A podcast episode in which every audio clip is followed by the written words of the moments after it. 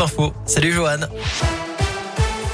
Salut Cyril, salut à tous et attention, le temps s'annonce très instable hein, dans les prochaines heures euh, dans la région. Météo France a placé plusieurs départements en vigilance orange aux orages. C'est notamment le cas du Rhône, de l'Ain, de la Loire, de l'Allier, du Puy-de-Dôme. La Saône-et-Loire est également concernée.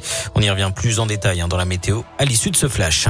À la une de ce lundi, l'épilogue qui se rapproche pour la réforme des retraites après le vote du Sénat ce week-end. La prochaine étape, c'est mercredi. Une commission mixte paritaire doit se mettre d'accord sur un, un texte commun avant sa présentation à l'Assemblée nationale vraisemblablement le lendemain, le jeudi, pour un vote définitif. Le gouvernement assure ne pas vouloir utiliser le 49.3 pour faire passer cette réforme. Autre texte qui arrive aujourd'hui devant l'Assemblée nationale, celui sur l'accélération du nucléaire. Les députés ont quatre jours pour étudier les 650 amendements de ce texte destiné à faciliter la construction de nouveaux réacteurs en France. 6 EPR promis par Emmanuel Macron à l'horizon 2035. Deux d'entre eux pourraient être construits à la centrale du budget dans l'Ain.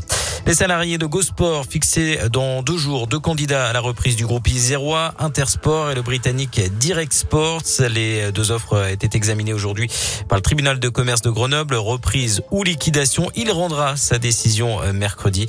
Rappelons euh, que le groupe emploie plus de 2000 personnes, plusieurs centaines dans la région.